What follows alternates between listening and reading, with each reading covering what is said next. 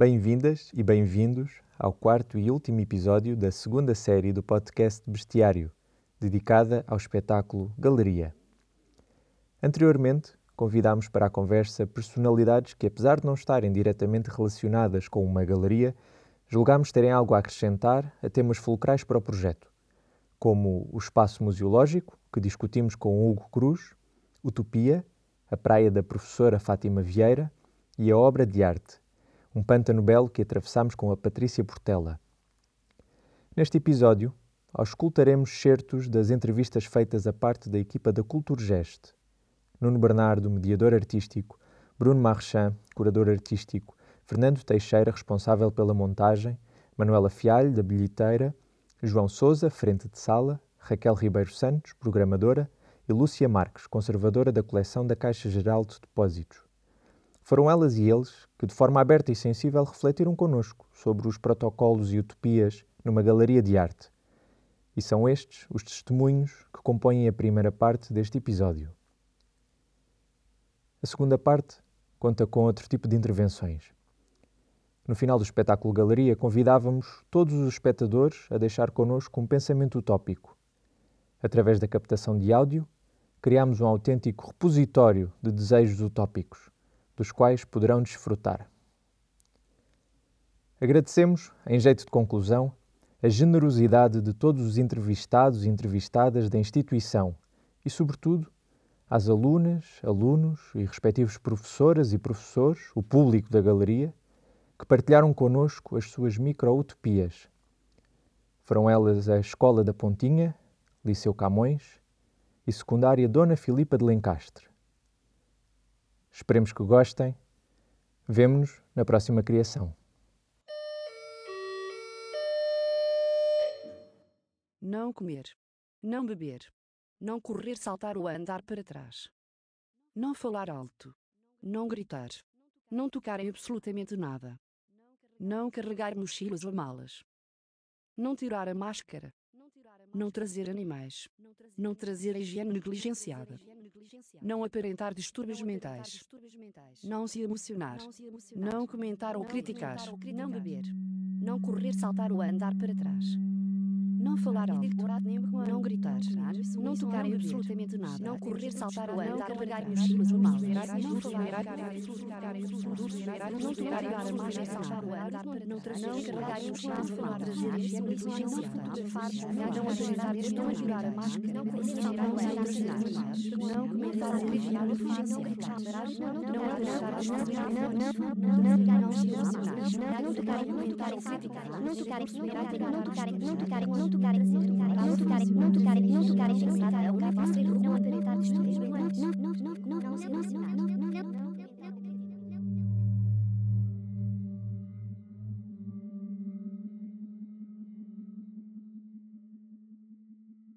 Pronto. O meu já está a gravar. Já. Já está. Está tudo registado. Então, só para te fazer a introdução do projeto, vai ser um projeto que, vamos, que o Bestiário vai fazer aqui na, na galeria. Vamos utilizar os dois espaços. E o que nós vamos fazer não é propriamente, não nos interessa tanto o artista ou a exposição que está, mas o próprio edifício museológico e perceber como é que este edifício, eh, tendo em conta os protocolos não só da instituição, mas eh, aqueles que depois são aplicados ehm, aos visitantes, à, à própria equipa da Culturgest, eh, portanto, a estas várias entidades, estes protocolos que, que são inerentes, como é, que, como é que de alguma forma alguns são limitativos e outros, pelo contrário, estão a potenciar. O que é que, o que, é que estão a potenciar? Potenciar o acesso e a democratização deste espaço. Porque já vimos com uma ideia pré-concebida e vamos fazer estas entrevistas exatamente para perceber se essa ideia hum, se mantém ou se, ou se é desconstruída, de que há alguns protocolos, quer, quer, quer aqueles que são impostos ao artista, quer aqueles que são impostos ao visitante, quer aqueles que são impostos às próprias eh, pessoas que fazem parte da equipa, não é? como, como é o teu caso, eh, estão um bocadinho enviesados e não permitem a fruição, completa eh, do objeto artístico e do espaço em si. E, portanto, queremos te fazer aqui algumas perguntas para perceber um bocadinho a tua opinião sobre esse, sobre esse assunto e recolher informação relativamente a isso. Eu vou aqui apresentar uma perspectiva que pode ou não ajudar, não é? Ou seja, Uhum. o sistema como está, está perfeito. Ok? Nada a dizer. Como o Ok. sistema está.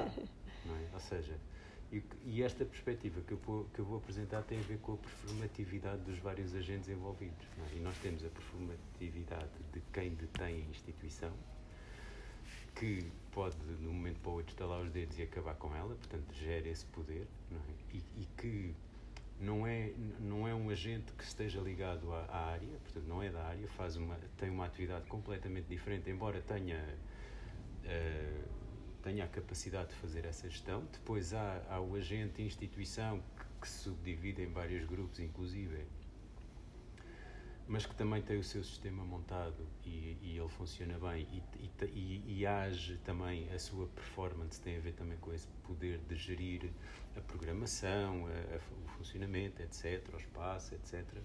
E portanto eh, opta, não é? De- Depois há o nosso, a nossa performance de mediadores, não é? que vamos, e que também temos um, um pequeno poder, que é a forma como, como dinamizamos, digamos, a, a visita em relação a, ao espaço e à exposição, ao artista, e depois há a performance do público, que é o que vem cá e que se interessa. Pronto. E, é, e é neste sentido que eu digo que, o- que o sistema está perfeito, porque, porque ele está montado assim e, e não. Não há colisões? Ah, é, eu já Então, lá ia chegar, não é? ok. Que é, ele está montado assim, está montado assim há uns anos, não é? Vai tendo ligeiras alterações, mas por exemplo agora as galerias já não abrem às 10 como abriam. O ano passado abriram às 11, agora estão a abrir ao meio-dia. Claro que isto traz problemas, mas isto são decisões, traz problemas, por exemplo, em relação ao público escolar, não é? Porque se nós quisermos ter, como, como é habitual, turmas de manhãzinha, temos que abrir a, a exposição parte, não é?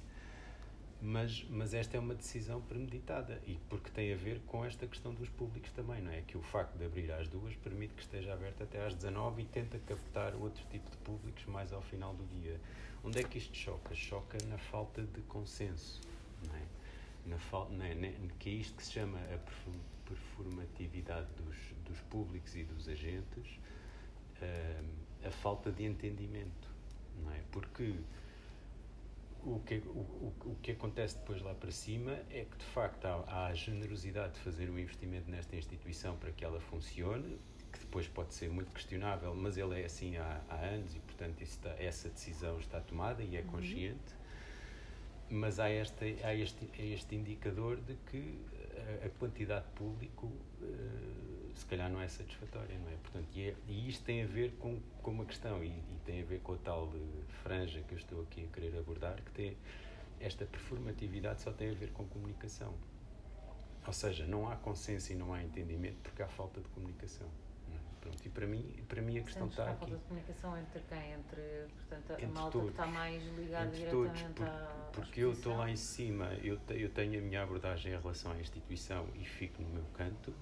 Eu, instituição, tenho a minha abordagem em relação à instituição e fico no meu canto. Eu, enquanto mediador, tenho a minha abordagem e eu, enquanto público, respondo a isso e tenho a minha abordagem também, não é? E, portanto, quando não há uma.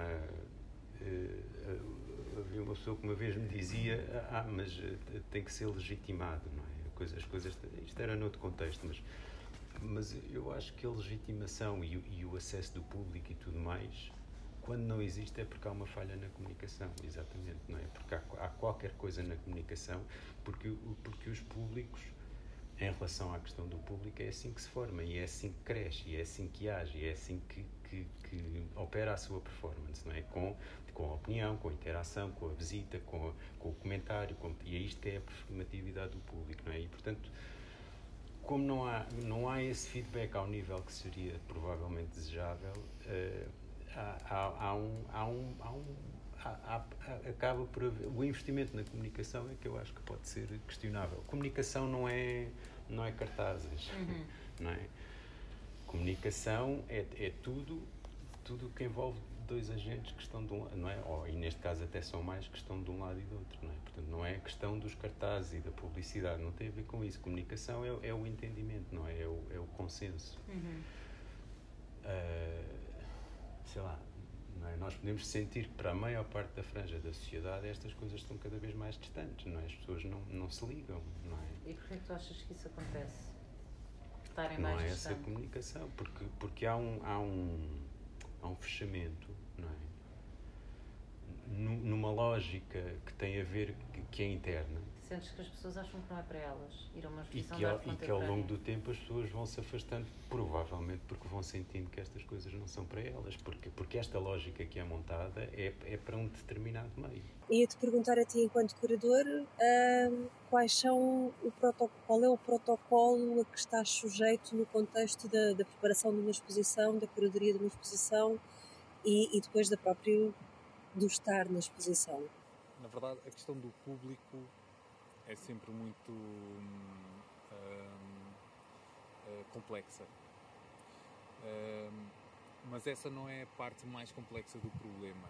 Eh, ou seja, hum, eu parto sempre do princípio que o público se vai comportar como a experiência adquirida nos diz que ele se comporta. Ou seja, no caso do curador, é, eu, eu sei que público, eh, na sua esmagadora maioria, eh, respeitará esta ideia de que está, o seu corpo está presente em contacto com o corpo de uma obra que deve ser respeitada e, portanto, não deve ser eh, agredida, tanto quanto possível, nem tocada, e que está ali para uma, uma- um tipo de experiência que é da ordem da vizinhança e não propriamente da, eh, do toque, nem da, nem da interação eh, direta. Mas normalmente aquilo que um curador tende a pensar é exatamente nas exceções a esta regra. Portanto, aquilo que nos preocupa enquanto curadores é que é garantir eh, que as obras que possam sofrer com eh, tipos de comportamento que fogem à norma são salvaguardadas. Posso dar um exemplo concreto. Nós neste momento temos na exposição do Samsung Cambalo dois livros que estão disponíveis para o público folhear.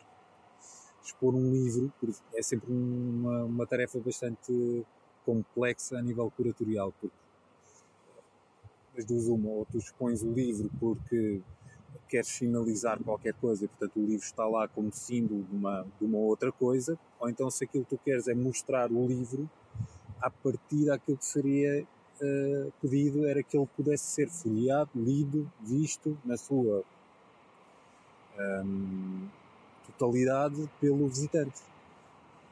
Acontece que a maioria dos, dos- das exposições que têm livros não te permitem aceder ao livro exatamente porque hum, qualquer exceção à regra ou ao protocolo da, da, recepção de um livro, que é, ok, estou a ler e estou a respeitar a integridade do, do objeto que estou a consultar, hum, danifica, às vezes, para lá do recuperável, o próprio objeto. E depois tem questões de seguros, etc. Portanto, muitas vezes nem era que nós não quiséssemos mostrar assim, é porque não nos é permitido mostrar assim. Ou até o próprio autor não quer que seja mostrado assim.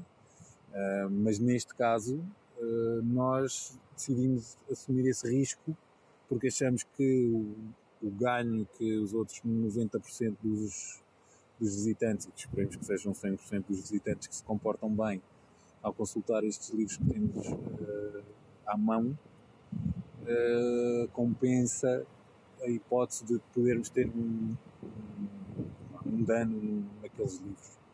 Mas isso também só é possível porque aqueles livros são. é, é possível refazê-los. Essa assunção de que o público vai a uma galeria conhece as regras ah, e quando estamos a falar de público que não costuma ir a galerias, onde, é- onde é que, Eu, eu, onde é que se explica diria. quais são as regras? Como é que se explica quais são as regras? É verdade. A, a questão é que estás a pergun perguntando-me a mim, tu eh, estás a falar como uma pessoa que trabalha em ambientes cujos visitantes estão habituados a ir, de facto, a exposições. Eu não sei exatamente o que é que uh, trabalhar num museu onde tu tens claramente a expectativa de receber público que nunca vai a exposições ou que nunca foi, ou que entra na exposição sem o apoio de alguém que sabe o que é que é estar numa exposição e, portanto, faz a palestra anterior e diz, mas imaginar às crianças não toquem a nada, cuidado quando se movimentam dentro do espaço, essas coisas todas. Aqui nós partimos do, do princípio que uh, quem vem, quem entra nestas exposições ou vem acompanhado por pessoas que lhe expliquem isso ou uh, já tem de facto os códigos dentro de si porque já viu outras exposições e já já foi introduzido nessa nessa nessa conduta do museu. Dos protocolos todos que existem, seja os novos, seja os anteriores, há algum que te pareça particularmente desatualizado e, e sem muito sentido ou aplicação prática?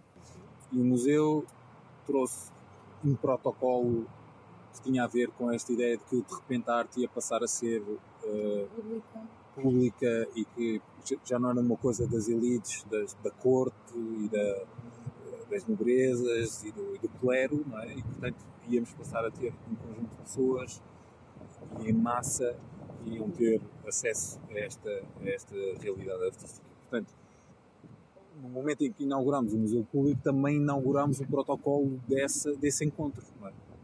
E depois inauguramos uma outra coisa, que foi uh, a ideia, ou melhor, protocolo para as condições da experiência que os próprios artistas passaram a integrar. Ou seja, o artista passou a, a perceber que uh, aquilo que ele fazia já não era para ser visto, um, em ambiente doméstico, ou dois, em ambiente de igreja, não é? E passou a adaptar aquilo que ele faz a um sítio que traz um protocolo consigo mesmo. Portanto, nós não pensamos muito no protocolo e o protocolo é amplamente aceito porque já lá vamos com dois séculos e meio de artistas e público a aceitarem que de facto estas são as regras deste, deste encontro. A própria arte já vem marcada desse, desse, desse protocolo e portanto nós não pensamos muito nisso uh, e acho que os artistas também não e o público também não porque chegamos a este platô de entendimento em que percebemos que, ok, é, esta experiência é desta ordem, desta natureza, portanto, o protocolo, os protocolos de fruição não são, não são propriamente questionados de fundo. Achas, desculpa interromper, se está a perder alguma coisa nessa estaticidade? Achas que ao não se rever durante bastante tempo uhum. histórico da história da arte, tanto o público quanto o artista, quanto o espaço museológico, achas que se está a perder alguma coisa ou, ou não? Não necessariamente. Até porque uh, historicamente também vamos tendo, e, e, às vezes até de forma cíclica, um, ehm, episódios em que uh, a ruptura com esses códigos e com, esses, com estas normas uh, fazem parte da própria proposta dos artistas. Um, ehm, criar um espaço que desconstrua essa experiência provavelmente implica chamar-lhe outra coisa. O protocolo já está entranhado no nome. Epá, está, está super entranhado. Está espaço expositivo. Vamos ver uma exposição. Pronto. E esses artistas que desafiam o protocolo hum. ainda assim conseguem encaixar-se no espaço expositivo. Ou para ti já é outra. Conseguem. Eles, aliás, fazem. fazem eles usam o protocolo para fazer obra, na verdade furar o protocolo é, eh, de facto, a obra. Ou, pode não ser a obra toda, mas é um dado muito importante. Imagina o público que não é habitual frequentador nem de galerias nem de museus, hum, como esse protocolo fica tão implícito e tão associado ao nome, não é? Uhum. É, é, é, é, daquelas coisas que mesmo não indo nós sabemos ou, ou julgamos saber como é que é. Uhum. Isso não pode afastar o público desses espaços Estava a pensar um bocadinho na ideia de arte para o público, para a massa que estavas a falar há pouco e, e isso não, não poderá restringir de alguma forma a pessoa a pensar, epá, aquele lugar não é para mim. Não... Ah, mas isso, isso acontece. Isso, esse é um dos problemas com os quais nós, nós nos debatemos. Que é, de facto, uma boa parte das pessoas acha que este lugar não é para si. E, e, e a culpa é nossa também nós construímos eh, essa ideia. Nós, comunidade toda a comunidade dos curadores, dos programadores, dos artistas, dos críticos, dos historiadores. Eu acho que o protocolo torna ainda mais aborrecida uma experiência que as pessoas já acham que não é para elas. Para elas. E como é que se lida com isso? Quer-se lidar com isso? Não se quer lidar com isso? Quer-se assumir Sim, que sim, é eu, assim? eu, pois, é, é, eu gosto de pensar que, que quando, quando trabalho vou pensando em, em lidar com isso. Há, há duas coisas que eu acho que podem ser feitas. Uma é, por um lado, perceber, e, e sobretudo as pessoas que estão em posições como a minha, percebemos que este, este problema existe, uh, sabermos se podemos resolver, se queremos resolver ou não, e, e como. E, e depois uh, usar os instrumentos que estão à nossa disposição, e que são vários, para tentar de alguma maneira contrariar esta ideia. E sentes que o espaço museológico é para todos, de facto? Ou continuamos a trabalhar sobre uma, uma elite? Não, eu acho que o espaço é para todos. Hum, uh, não é uma experiência sempre fácil, exatamente porque o, o, campo artístico tende a ser um campo mais de, de, de desafio da tua sensibilidade e da tua, quer dizer, da tua constituição enquanto uh, corpo sensível. A arte, de facto, não está inscrita na ideia de hum, lazer. Conquanto a ideia de lazer tem a ver com uma, uma lógica de, de, de, de prazer e de, de bem-estar e de aproveitar o tempo livre, hum, que é, digamos assim, contrário da ideia de trabalho enquanto esforço, não é? Portanto, o lazer é, é, é aquilo que nós ganhamos uh, porque trabalhamos. É? Uh, nós trabalhamos e esforçamos e, e, penamos, e depois temos o lazer, que é onde temos Agora, o contraponto. Que isso desapareceu, não é? E que estamos sempre, momento, não há ócio, não há lazer. Eu concordo, concordo. Mas na verdade, a experiência artística tende a ser uma coisa que não entra no, no campo do, do lazer, exatamente porque ela, não, porque ela está normalmente formatada para ir para te obrigar a sair de uma zona de conforto e o lazer é, é na zona de conforto. A, a, a, experiência artística tende a sair um bocado da zona de conforto e, portanto, os museus sim são para todas as pessoas, embora nem todas as pessoas tenham mais pequena apetência para ter uma, uma experiência que sai da sua zona de conforto quando finalmente conseguem sair da zona de trabalho. Aí é que está. É que o trabalho está de tal maneira a consumir a nossa vida que quando tu sais do trabalho aquilo que tu queres de facto é lazer, não é qualquer coisa da ordem artística que é também em si exigente, que te, que te põe num, num, num lugar em que tu tens que negociar contigo mesmo a tua sensibilidade e ir à procura de outras coisas e investir, digamos, energia numa, numa experiência que não está resolvida à partida aqui. O nosso trabalho é muito ligeiro, nós somos os primeiros a chegar, abrimos a galeria. A maior parte das vezes, se a galeria tiver, se a galeria tiver eh, peças que sejam precisas ligar, eh, multimédia, som, vídeo, também somos nós que tratamos disso. E depois ao longo do dia vamos dando uma volta pela galeria. Se tiver muito público, vamos ficando nas salas com alguma peça que tenha algum tipo de, de limitação, ou que seja preciso estar mais em cima. Por exemplo, a galeria que agora temos aqui tem um livro que é suposto as pessoas não mexerem, então de vez em quando temos que passar lá a ver se o livro está na página certa. Tem aqui os postais no fim, temos que ter um bocado de atenção se as pessoas não levam os postais. Hum, mas em termos de grandes regras para nós, ou grandes protocolos, não temos. Não temos grande. Não são não, regras muito restritas okay. para nós. Hum, e, e vocês têm que aplicar protocolos ao público? Ao seja, público, sim, sim, sim. Não, não, não mexa na página do livro, exatamente, não leva postal. Todas as vezes o público chega aqui, é, nós, nós abordamos o público, dizemos bem-vindos e depois perguntamos a qual das galerias, nós temos duas galerias aqui, perguntamos qual das galerias o público quer visitar e depois, dependendo da, das regras específicas de cada galeria, damos umas pequenas informações. Não pode mexer aqui, ou se, se, se tiver um limite de pessoas por cada sala, também informamos à entrada. Claro que durante o, o Covid e a pandemia houve outro, outro tipo variado de protocolos e tínhamos mesmo, cada sala só podia ter três pessoas e nós tínhamos de estar constantemente a ir à sala ver se as pessoas respeitavam.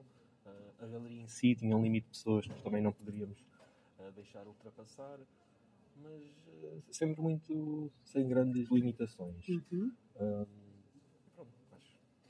Da- daquilo que tu, da tua experiência nesses Uhum. dois espaços, tanto lá no, Sim. no outro museu como aqui, como é que as pessoas, o público, recebe a informação sobre os protocolos que tem que seguir? O- Qual é a tua percepção em relação à Ah, forma como as pessoas Como é que recebem eles. isso? uh, Sim. aqui nestas galerias, como várias vezes há peças pequenas, há, exemplo, agora aqui a, a exposição do Pequeno Mundo, nós não podemos deixar entrar malas muito grandes porque há o risco das pessoas baterem com a mala nas peças, mas as pessoas normalmente não levantam qualquer tipo de, de problema com, com o que nós, as coisas que nós pedimos. E nu- nunca te foste confrontado com a situação de alguém a desrespeitar eh, voluntária ou não um, um determinado protocolo dentro destes espaços? É, já tivemos de vez em quando pessoas a mexer em coisas que não deviam, ou por exemplo, mesmo agora nesta exposição do Samsung Kambalu, a última sala tem uma data de postais que dá muita ideia de que é para mexer e levar. E mesmo nós dizendo para não levar, já tivemos pessoas a sair com os postais na mão, tivemos que as abordar e dizer que não pode ser mesmo, apesar de, como há várias cópias do mesmo postal, as pessoas deduzem que é para levar. Já foste alguma vez, já viveste alguma vez a situação de, imagina, ter que explicar eh, todos esses, esses conjuntos de protocolos a pessoas que não estavam habituadas a vir a, a galerias ou que era a primeira vez que o vinham, portanto não conheciam de todo o que é que, o que, é que deviam fazer ou não? Mais ou menos, porque o público aqui também desta galeria são, é, é público muito específico, que estão muito habituados a visitar galerias deste género, portanto, normalmente recebem as suas informações e dizem, ok, tudo bem. O que acontece às vezes também, é temos grupos, por exemplo, de miúdos ou de escolas, e aí se calhar temos que fazer um papel um bocadinho explicar porque é que é a galeria, que há outros visitantes, que não podemos estar a fazer barulho dentro da galeria, porque há outras pessoas que querem apreciar ou também pagaram um bilhete para estar a visitar. Portanto, esse público mais novo, às vezes temos que explicar um bocadinho como é que se está numa galeria, mas, mas a- a- a- o típico público deste, deste local não, normalmente respeita bastante e já está habituado, ao- já sabe para o que vai. E quando se fala da palavra protocolo, eu, no- na minha prática, uso sempre uma, uma, um sucedâneo, que é ah, práticas sociabilizantes alternativas, é? ou protocolos de sociabilização alternativos. Porque, de facto, a cerimónia e o protocolo advêm exatamente disso, de códigos subentendidos ah, de relação entre seres humanos. E muitas vezes eles, com o passar do tempo, tal como a rocha vai, segment, vai, vai se segmentando não é? e vai, e vai ah, sedimentando, ah, também esses protocolos por vezes se tornam um bocadinho suspeitos e simultaneamente desconfiáveis e simultaneamente não de comum acordo. Ah, e no que toca ao espaço museológico, na Europa, ele tem uma herança muito específica, não é? Estes protocolos de socialização têm uma herança ah, que vem do século XIX, vem da abertura das coleções reais ao povo, não é? A sua nacionalização ahm, e de alguma desconfiança em relação à capacidade da população em geral reconhecer a relevância que essas coleções tinham. Elas tinham uma relevância histórica indiscutível, um, que no século XX se tornou discutível, mas na altura era indiscutível. Era uma relevância que tinha a ver com a história dessas grandes nações. Uma história de, de- de roubo, uma história de acumulação, um, mas, era, mas uma história imperialista, eh, de- que deveria ser protegida. E há consequências positivas e negativas dessa preservação. Por um lado, as consequências positivas é que ela, efetivamente essas coleções foram preservadas e chegaram aqui 200 anos depois. Outra coisa positiva é que, à conta da riqueza dessas nações, algumas desse, algum desse património está a ser devolvido.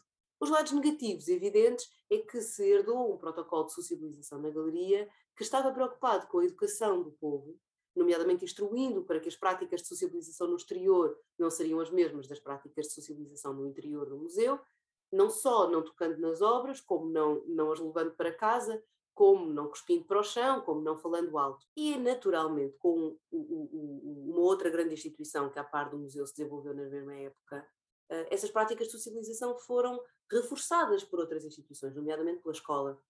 E também a escola se está a rever nesta fase, não é? Talvez já não seja tão relevante dizer às crianças que não podem falar alto.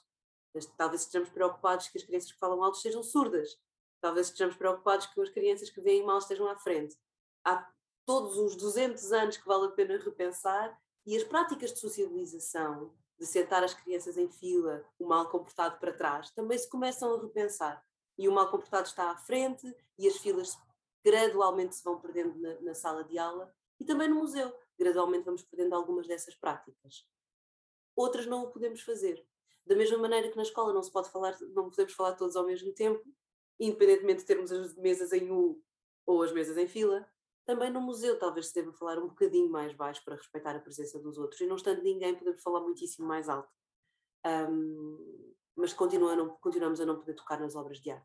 E aqui, a velha, o velho lema, o seguro morreu de velho, claramente eles são os uh, responsáveis por isso assim ser. As, as obras são muitas vezes emprestadas, outras vezes são preservadas pelo património museológico que está ali em causa, e, e portanto alguns desses protocolos são naturalmente uh, difíceis de explicar, mas depois de explicados absolut, absolutamente reconhecidos e admitidos como uma prática natural de ser, de, de ser mantida. Eu fiz uma analogia com, com, com uma igreja. A pessoa, entra, a pessoa não é, não é, uh, não é admoestada, entre aspas, no, no, raramente é, na, na, sua, no seu percurso por uma, por uma galeria. Quando ela entra na galeria, ela entra quase como numa igreja, ou seja, ela entra num espaço gigante, normalmente em silêncio.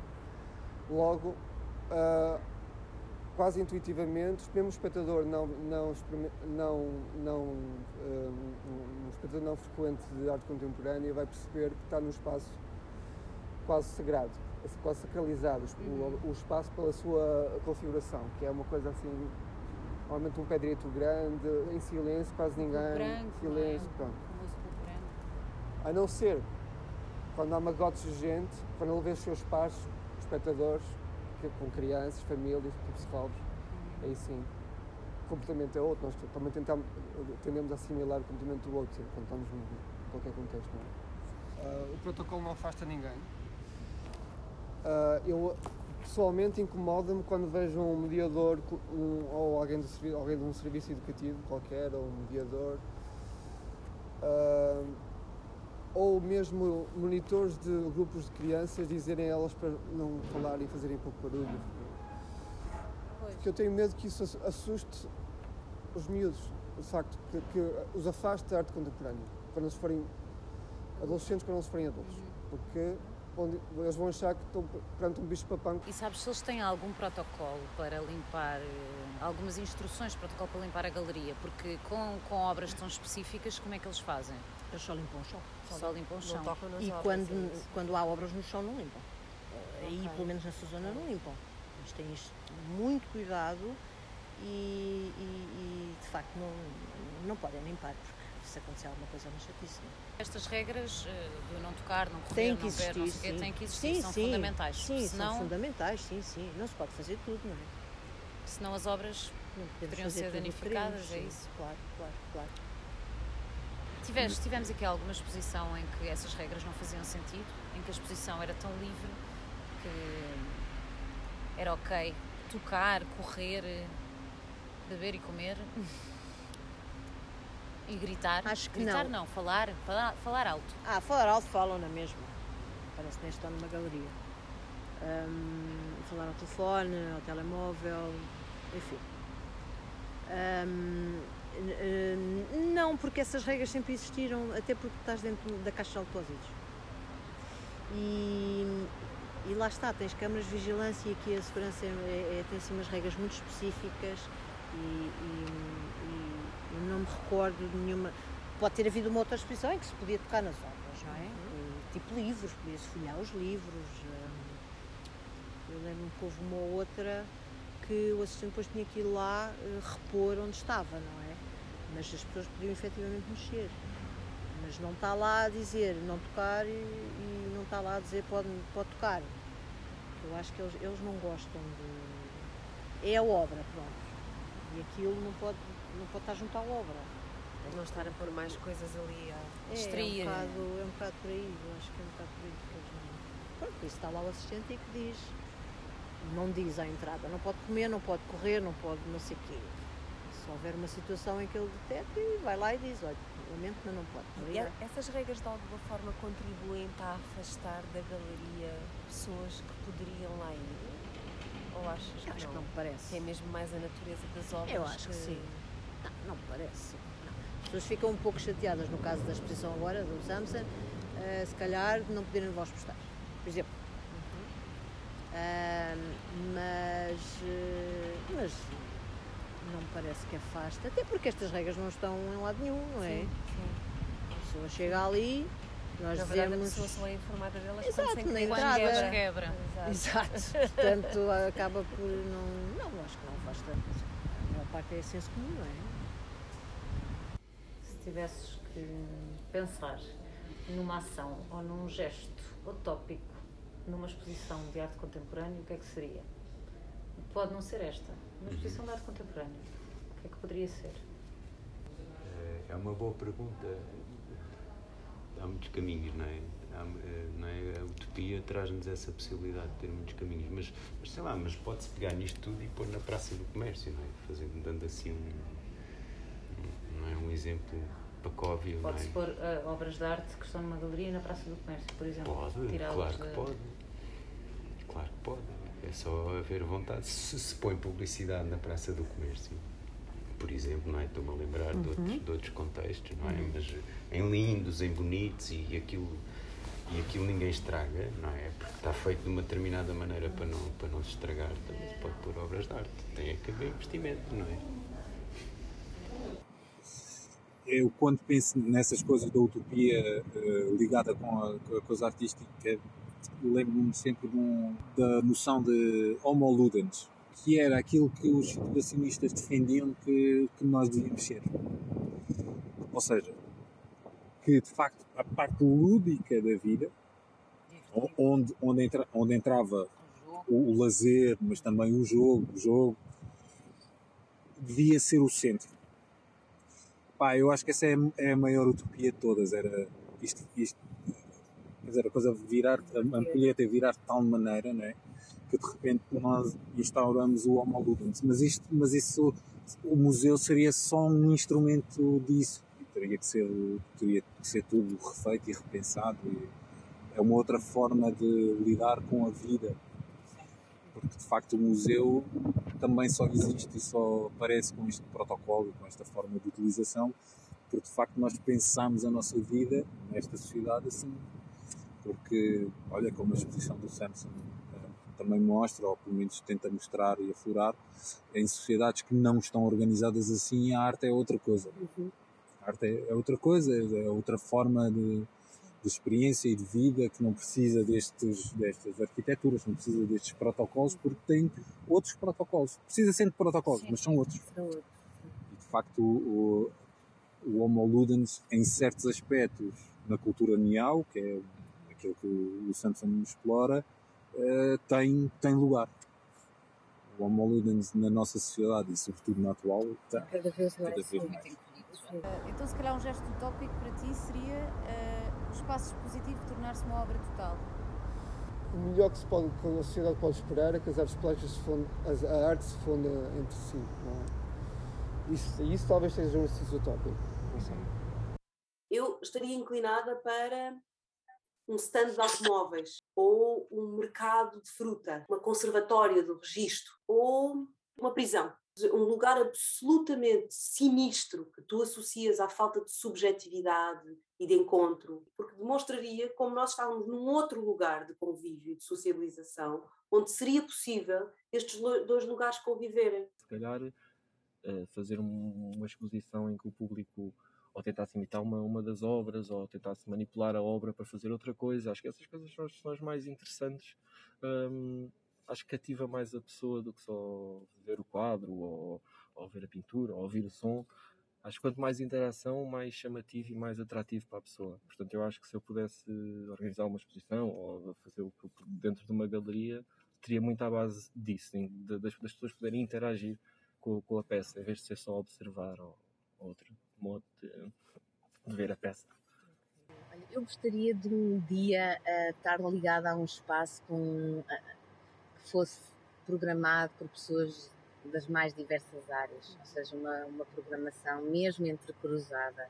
A equipa multidisciplinar das mais diversas áreas, há imensas questões que se tocam entre as mais diversas áreas e que as pessoas só, só sabem quando experimentam, não é? Um, e para mim essa é a maior eh, liberdade, é, é, é haver um espaço que se possa habitar por pessoas muito diferentes umas das outras, na sua maneira de trabalhar, de conceber, é, é talvez a minha maior utopia para já neste momento, respondendo assim a quente. Uma utopia por dia parece muito bem. uma, uma ação ou um gesto utópico na galeria, o que é que seria? Se tivesses que pensar. Uma pessoa despir-se dentro da galeria, uh, estar à vontade. Um, atrocidade à liberdade individual, absolutamente nenhuma, porque acho que a falta de democracia que continua a existir. eu escrevi no, no papel é, sobre o que eu gostaria de, de, que algum dia acontecesse e é sobre o amor. Mas é, neste mundo egoísta, tipo, acho que o principal é que cada um cada um tenha o amor próprio para conseguir dar mais amor para os demais e conseguir olhar para o lado e sem importar a cor, a nacionalidade, a sexualidade, é conseguir dar amor e também, claro que o planeta é essencial, mas mais que nada acho que tirar um bocado desse egoísmo que tem cada um e dando mais amor e começando por uma mesmo. Isso. Eu gostaria de baixar o preço das casas. Por mais reais que elas sejam, é sempre caro muito caro. Dá para, para o futuro quer que as pessoas, cientistas, descobrem que existem outros universos e tudo. E, por exemplo, inventarem máquinas para voltar no okay, tempo. Eu acho que temos que outras coisas assim. forma de ver as coisas porque temos pensamentos que não são os corretos. Não Por permitir vezes a podemos ser racistas, homofóbicos animais sem e ser para a assim, E temos que mudar a nossa maneira de pensar para É, podermos mudar a maneira como nós pensamos nos outros, porque nós podemos olhar outros. para uma pessoa e não saber o que é que essa pessoa está a passar. Eh, portanto, eu gosto sempre de sorrir para as pessoas. Foi uma coisa que nós aprendemos numa aula de português, a vermos um documentário. Eu quero acabar com a fome no mundo, porque há muitas crianças que não têm o que comer, nem onde viver, nem nada. Eu queria dizer que hum, queria que todas as pessoas vissem as outras pessoas como pessoas iguais. E gostaria também que tivesse igualdade mais reais que elas sejam, que é todas sempre caro. as pessoas que não têm Muito casa tivessem uma. E é só. Mais arte e mais sonho. Não permitir a caça de maioria dos animais sem ser para a Eu gostaria de baixar o preço das casas. Por mais reais que elas sejam, é sempre caro. Eu gostaria que as pessoas Muito caro. de sentir depressão e ansiedade, que as pessoas pudessem Vida. viver mais os momentos que acontecem hoje em dia, é, sem ter tanta ansiedade e que as pessoas pudessem mais interna. aproveitar a vida. Vida interna. Sim. Vida.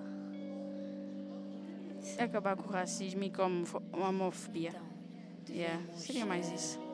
Porque tenho muitos amigos meus que sofrem muito racismo, principalmente na escola e tudo. Eu quero acabar E com eu não a gosto muito. porque há muitas crianças que não têm o que comer, nem onde viver, nem Mais nada. arte e mais sonho. Eu gostava de ler, escrever, para mudar outra.